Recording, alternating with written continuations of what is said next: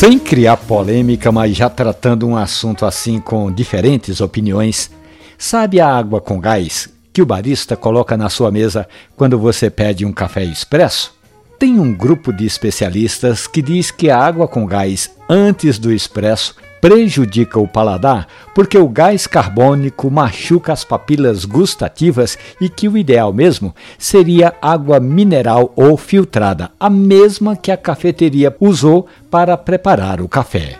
A barista Isabela Raposeiras, da cafeteria Coffee Lab lá em São Paulo, prefere café só café, nem água com gás, nem água mineral. Ela justifica que, se é para preparar o paladar, como dizem os que defendem a água com gás, melhor um primeiro gole de café, aí sim o paladar vai se acostumando e já já fica pronto. Fonseca, da Água Mineral Prata do Vale, diz que a água com gás é ótima parceira para quem aprecia um bom café e que não há alteração no sabor da água com a adição do CO2.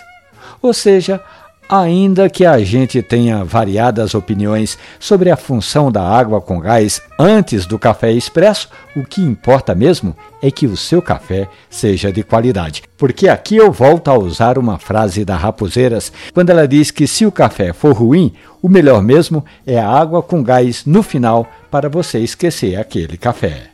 Essa história e outras tantas do mundo maravilhoso do café você encontra ali na página da radiojornal.com.br ou nos aplicativos de podcast. Café e conversa. Um abraço, bom café.